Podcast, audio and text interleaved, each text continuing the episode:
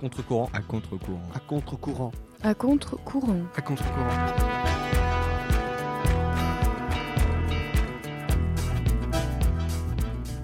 Bonsoir à tous et bienvenue dans À contre-courant. Au sommaire de ce soir, nous allons rendez-vous avec le pasteur Actu pour nous présenter de deux invités surprises, suivis après de la minute nippone. Mais tout de suite, je vous renvoie l'appareil à notre cher Florent. Pasteur Actu. Buenos dias a todos. Nous sommes mercredi 6 avril. Je suis l'intervieweur. Ils sont Raoul et Daniel, des Espagnols venus en stage dans notre pisciculture grâce au programme Erasmus. Et c'est donc dans notre Pasteur Actu que l'on va les questionner afin d'en savoir le plus possible sur eux.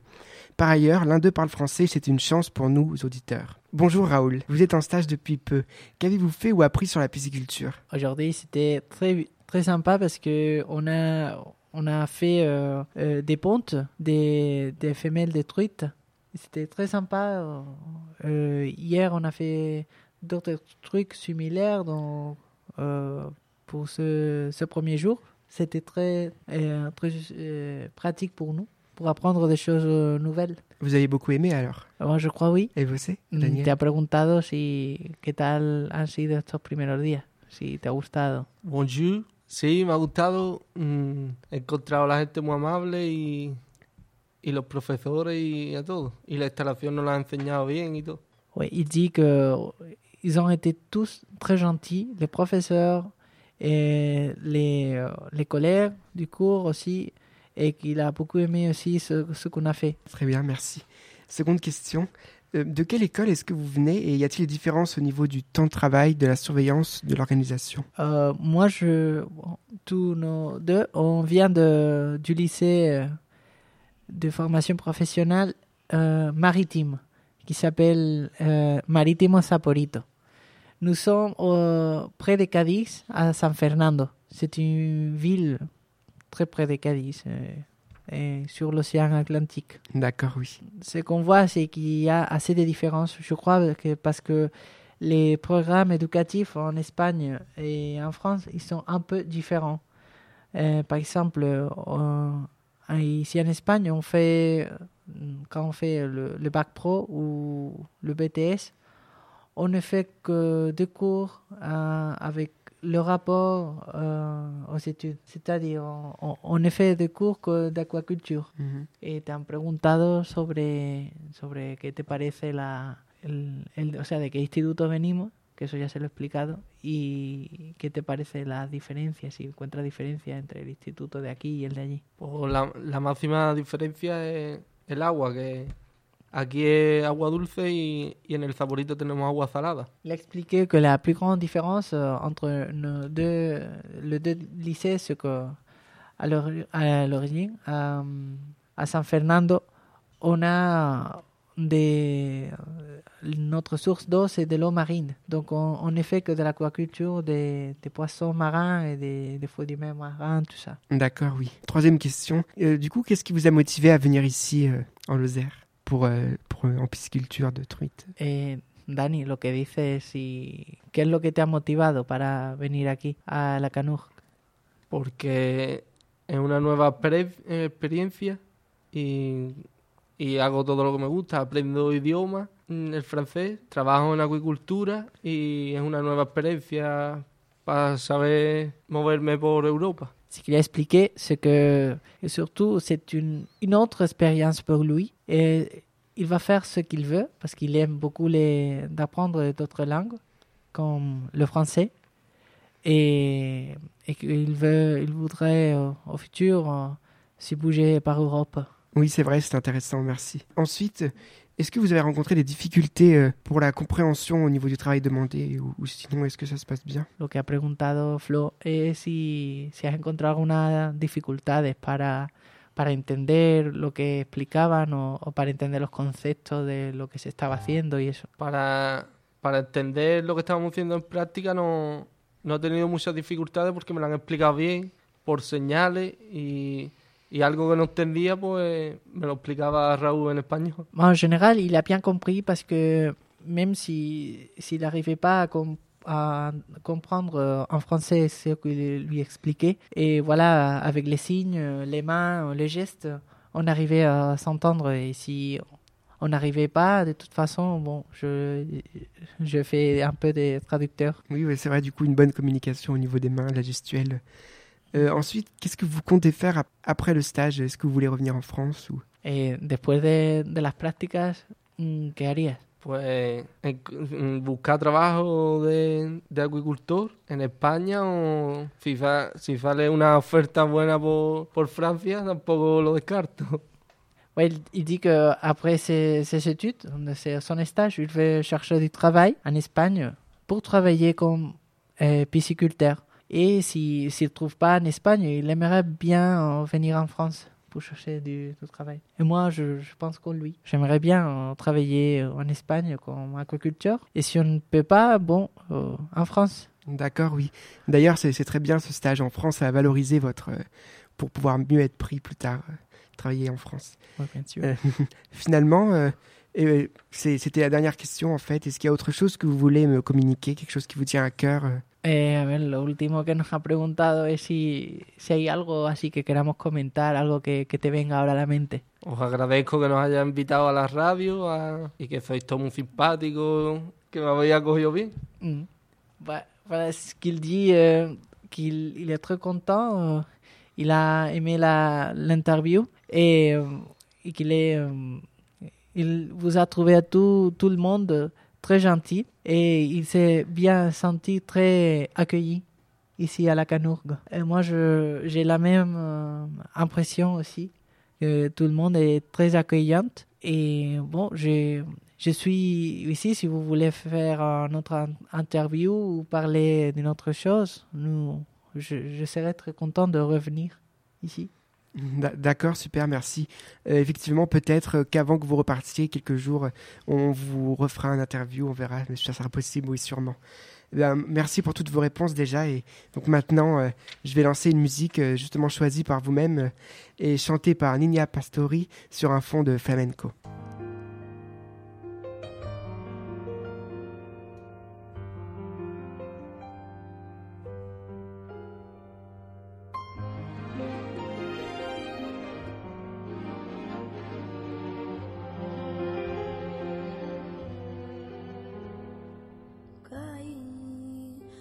La madrugada, como me huele a sal, mi caí, caí. Que se despierta por la mañana, me llena el cielo de gaditana, y caí. Caí por la madrugada, como me huele a sal,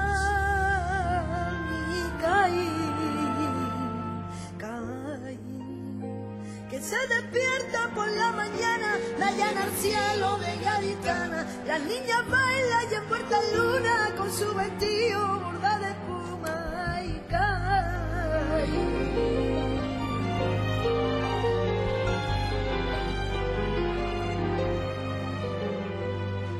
podré regresar a encerrarme contigo en un patio. Deja que el viento entre las macetas sirvan por tango.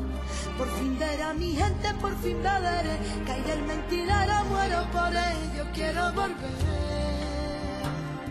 Ey, caí por la madrugada, como me huele a sal, mi caí. Y para nosotros dos, tengo a mi caí con perdón.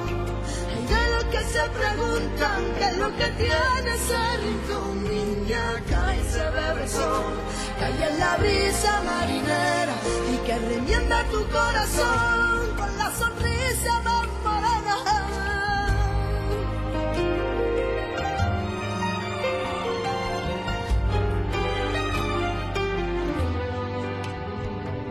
caí cuando tú no estás. ¿De qué me vale amar,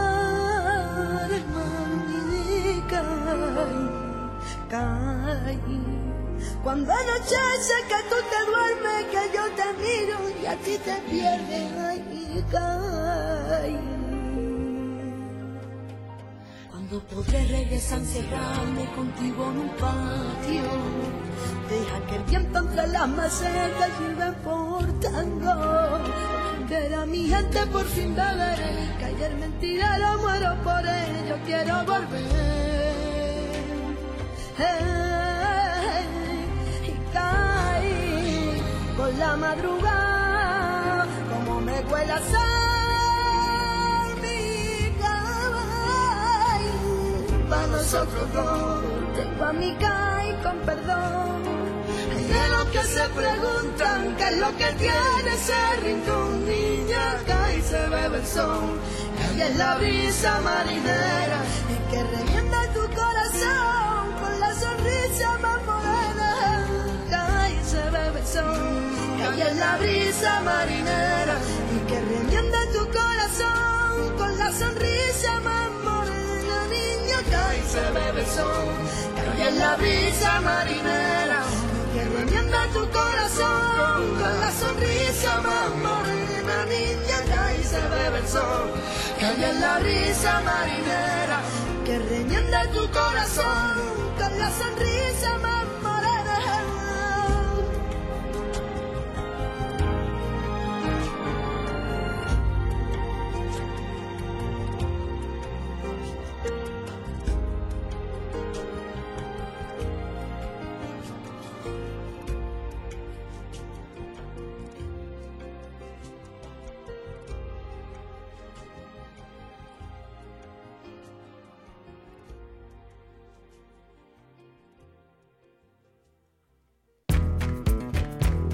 La Minute Nippone. Salut à tous, bande de poiscailles, et bienvenue dans Minute Nippon. Aujourd'hui, ce soir, c'est sûr, pas de manga à présenter. Et non, mes chers amis, je vais vous présenter où est mon antre, où est où je retrouve tous mes préférés de tous les mangas, et là où on trouve tous ces merveilles et bons œuvres. Cela se déroule à Grenoble, en plein milieu d'une petite ruelle aux premières rues de Lafayette. Cela se trouve au magasin, la référence de tous les mangas qui est Mommy Folly. Quand je suis rentré ici, je lui ai fait une petite interview à un des, à un des travailleurs qui travaille ici, qui s'appelle Thibaut. Au début, première question, je l'ai posé d'abord l'origine du magasin, les démarches qu'ils font quand ils rencontrent un client qui n'a jamais touché le manga, et surtout pourquoi y a-t-il une momie enterrée dans le magasin?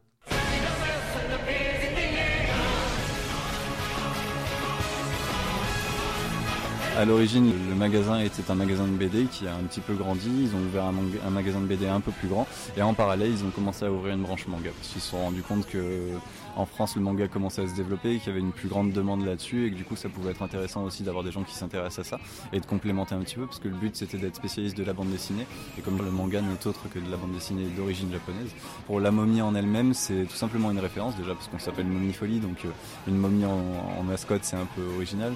La petite histoire derrière, c'est que les deux patrons qui ont monté ça sont de grands fans de l'auteur Tardy, qui a fait une, momie en folie, tout simplement. Et du coup, euh, voilà, c'est c'est une référence à ça, à leur auteur, à un de leurs auteurs préférés, et en même temps en lien avec le nom du magasin. Bah, on va partir sur euh, la base d'un conseil comme on fait d'habitude, c'est-à-dire déjà on va quand même prendre en compte qu'il a jamais lu de manga, donc on va plutôt puiser dans les grands classiques ou les séries qu'on sait qui ont tendance à plaire euh, au maximum de gens, mais surtout on se base sur tout ce qu'ils aiment euh, comme univers, comme chose. On peut se baser autant sur les films qu'ils peuvent regarder que sur les romans qu'ils peuvent lire, que sur une série qu'ils regardent, les jeux vidéo qu'ils font également. Très bien, très bien. Continuons notre belle aventure. D'après la suite, je l'ai demandé quels sont les critères pour qu'un manga arrive dans leur rayon ou les autres critères qui sortent de leur rayon? Et surtout, je lui ai aussi demandé quel genre de manga ou de genre fait du succès ces derniers temps. En fait, il n'y a pas particulièrement de critères. C'est-à-dire qu'à chaque fois, on va avoir des représentants de différentes éditions qui vont venir euh, tous les deux mois à peu près pour nous présenter toutes les nouveautés qui vont sortir. Et là-dessus, euh, en fait, notre principe est de tout commander généralement parce qu'on préfère euh, pouvoir présenter absolument tout. Et après, on, prend des quantités en fonction de si on pense que la série va être, va être bien vendable ou pas, selon la qualité de la série en elle-même. Si un manga commence à être trop ancien, ça veut dire que la série va plus forcément être disponible à l'édition, donc en rupture ou carrément arrêté de commercialisation. Donc ça, c'est juste qu'on peut plus les avoir. Donc euh, au fur et à mesure où ça disparaît, si on n'a que 2-3 tomes sur 30 tomes, et ben forcément, on va faire disparaître la série.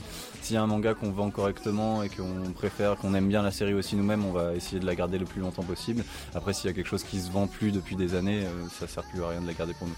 Ça dépend des périodes. C'est euh, en fait il y a beaucoup de mouvements de mode dans les mangas. C'est-à-dire que dès qu'il y en a un qui va faire quelque chose qui va beaucoup marcher, on va avoir euh, beaucoup de choses qui vont sortir dans le même genre. C'est-à-dire que par exemple pour prendre un exemple concret, ces derniers temps on a eu le, manga Chi, qui était un manga pour enfants basé sur un petit chat et sur des animaux en général euh, en règle mignons et ce genre de choses. Donc il y a beaucoup de gens qui se sont mis à faire des choses dans le genre. Donc on va avoir Kamisama qui a été réédité qui était sur des chats aussi. On a eu l'apparition du monde de One One avec un petit chien, ce genre de choses là.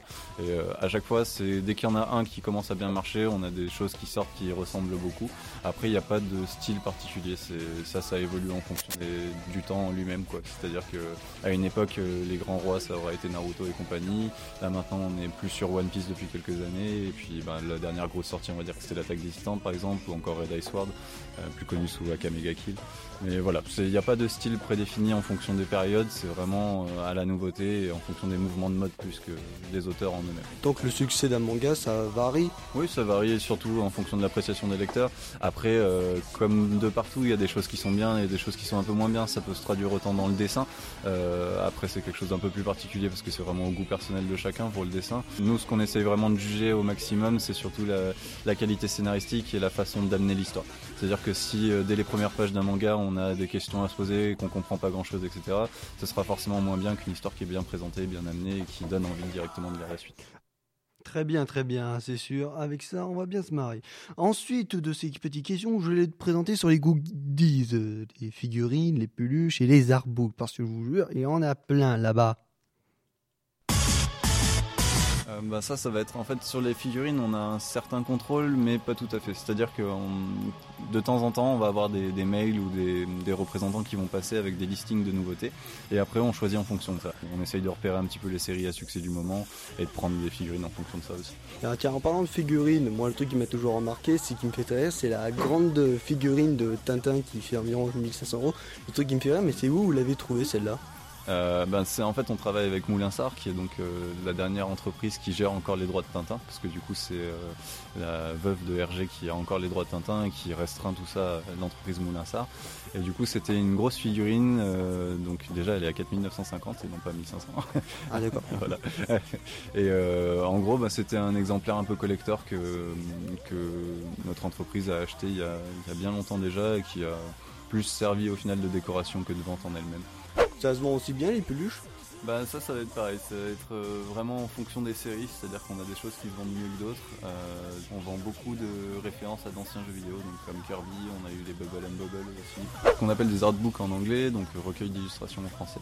Et euh, ben déjà parce que c'est quand même euh, quelque chose qui plaît beaucoup à la clientèle manga. Ça se voit un petit peu moins ailleurs. Il y a les sketchbooks pour euh, les comics et pour la BD franco-belge aussi, mais c'est quelque chose qui existe beaucoup plus dans les mangas parce que tous les mangas sont publiés dans des magazines à l'avance et au Japon.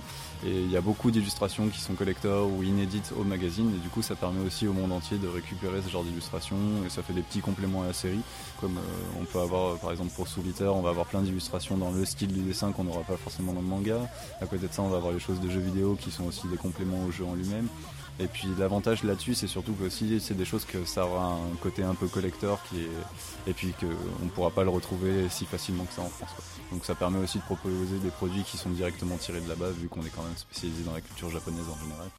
Petit détail, j'avais remarqué aussi, en plus de la grosse figurine Tatin, une grosse figurine qui devait faire euh, à la même hauteur. Vous savez, la momie dans la BD de Tintin et les sabots de cristal. Et un espèce de gros crâne de, de xénomorphe d'alien. Et ben ça, ça m'a impressionné. Bref, pour continuer avec tout ça, après je lui ai demandé quels sont les types, les tranches d'âge qu'il y voit plus souvent dans le magasin. Et surtout, une pensée qui me truie, c'est pourquoi certains gens pensent que les mangas ont une mauvaise influence. On va avoir un peu de tout. Après, euh, on a une petite branche jeunesse quand même qui va être euh, des premières lectures, donc on va dire de 7 à 10 ans. Après, on va avoir tout ce qui est catégorie shonen shoujo où là, ça va être euh, de 12 à 18 ans. Et après, on a bien plus avec tout ce qui est manga d'auteur ou des mangas horreur ou ce genre de choses qui sont plutôt dans la catégorie adulte. Après, le manga comme la BD en général, c'est de 7 à 77 ans. Ah, en fait, c'est beaucoup des a priori, c'est-à-dire que beaucoup de personnes ne, ne pensent pas au fait que manga, c'est la bande dessinée du Japon. C'est-à-dire que quand on dit BD franco-belge, ce sera les BD qu'on connaît tous. Quand on dit comics, c'est pas forcément du super-héros. Le comics, c'est la bande dessinée américaine. En fait, chaque terme utilise la, différenciation pour, euh, déterminer la provenance d'origine du manga ou de la BD ou quoi que ce soit. Et euh, là-dessus, il y a beaucoup d'a priori euh, parce que les gens ne connaissent pas forcément. Après, il y a beaucoup de gens qui disent que c'est pour les gamins et compagnie parce que aussi le seul manga qu'ils connaissent ou les choses qu'ils connaissent du manga, c'est les dessins animés qu'on pouvait regarder quand on était enfant dans les années 90 ou même encore aujourd'hui, c'est-à-dire Pokémon, Senseiya et compagnie, qu'ils ont connu en étant plus jeunes. Donc forcément, ils ont affilié ça à des enfants. Mais après, comme la BD franco-belge, comme le comics, euh, le manga est destiné à absolument tout le monde. C'est-à-dire que c'est une bande dessinée en soi, que ce soit japonais ou pas, ça, ça change rien. C'est-à-dire qu'il y aura forcément un public et chacun aura ses goûts et euh, des tranches d'âge par rapport à certains mangas. Oui, c'est comme j'appelle ça le syndrome de Club Dorothée. C'est quand à l'époque il prenait beaucoup d'animés, mais des fois il, il doublait les trucs à l'arrache, comme les célèbres doublages à l'arrache de Ken le Survivant. Oui, oui, tout à fait. ça, c'est sûr. Oui. Ah oui, les célèbres doublages. Et aussi, il y a aussi le cas de Forkis, mais nous reparlons ça une autre fois. Bref, euh, pour continuer, je l'ai aussi demandé comment un manga marche euh, de sa, puis sa création jusqu'à l'exportation et jusqu'à l'exposition de ce magasin. Alors ben, le manga en lui-même va sortir au Japon, euh, être édité dans un magazine. S'il a du succès, il va être édité en tant que manga euh, comme on le connaît. Après pour le trajet en France, ça va être plus particulier. C'est-à-dire que les éditeurs français vont faire de la recherche par rapport aux mangas qui ont du succès au Japon. Une fois qu'ils se rendent compte qu'il y a du succès, ils vont demander à la boîte d'édition japonaise de racheter les droits. Ils vont le publier chez eux et là, ce sera propagé chez nous après. Voilà, en fait, c'est simple comme bonjour. Pour finir, je l'ai demandé à notre cher, euh, cher Thibaut, quels sont ses goûts euh, de- dans le genre du manga? J'ai plutôt tendance à préférer tout ce qui est plutôt sombre, à tendance horreur. Moi, c'est vraiment ma, ma catégorie préférée. Après, le fait d'être libraire fait aussi qu'on a tendance à lire beaucoup, beaucoup de choses et que du coup, on va avoir des coups de cœur dans plusieurs styles différents. Euh, après, l'avantage d'ici, c'est qu'on va être complémentaire avec chacun des collègues. C'est que chacun va avoir des styles ou des, des préférences et du coup, on s'entraide là-dessus pas mal. Après, moi, plutôt, ce sera souvent les trucs plutôt sombres et plutôt horreur. Euh, Il y a plusieurs choses. Là, dans les séries récentes, ce qui était pas trop mal, on avait King's Game et Darwin's Game. Donc euh, ça, ça va être, euh, c'est pas vraiment de l'horreur pure parce que ça va être plutôt du gore plus que du suspense ou de l'angoisse. Mais euh, c'est très sympa parce qu'on va avoir des, des scénarios un peu plus travaillés des choses euh, à la fois adolescentes mais quand même un peu dures donc euh, moi j'aime bien tout ce qui est un peu gore et un peu violent comme ça donc euh, c'était deux bonnes séries qui sont apparues après sinon euh, en catégorie gore on aura, enfin horreur en elle-même on aura sur- surtout du Junji Ito qui est un peu le grand maître euh, du Japon euh, par rapport à l'horreur. Donc lui, il aura plutôt tendance à faire de l'horreur asiatique, c'est-à-dire des choses très malsaines ou alors du gore, mais pas forcément des membrements ou quoi que ce soit, mais des images choquantes et ce genre de choses. Eh ben, je vous remercie pour cette euh, compagnon pour moi, et je vous dis à la prochaine fois. Merci à vous. Merci.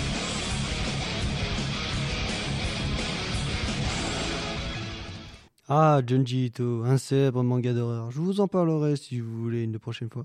Bref, tout ça est terminé. J'ai trouvé ça hyper intéressant. Pour vous conseiller de ce magasin, il est, il est très excellent. On va dire que la qualité des produits sont bien. Les, gens qui travaillent sont d'une grande sympathie qu'on peut en discuter pendant longtemps. Et même les prix sont assez abordables. Même les, ceux qui sont en occasion sont assez abordables et aussi de bonne qualité. Bref, cette émission est terminée pour le moment. Je vous laisse avec un, avec un groupe Arlstorn Drink.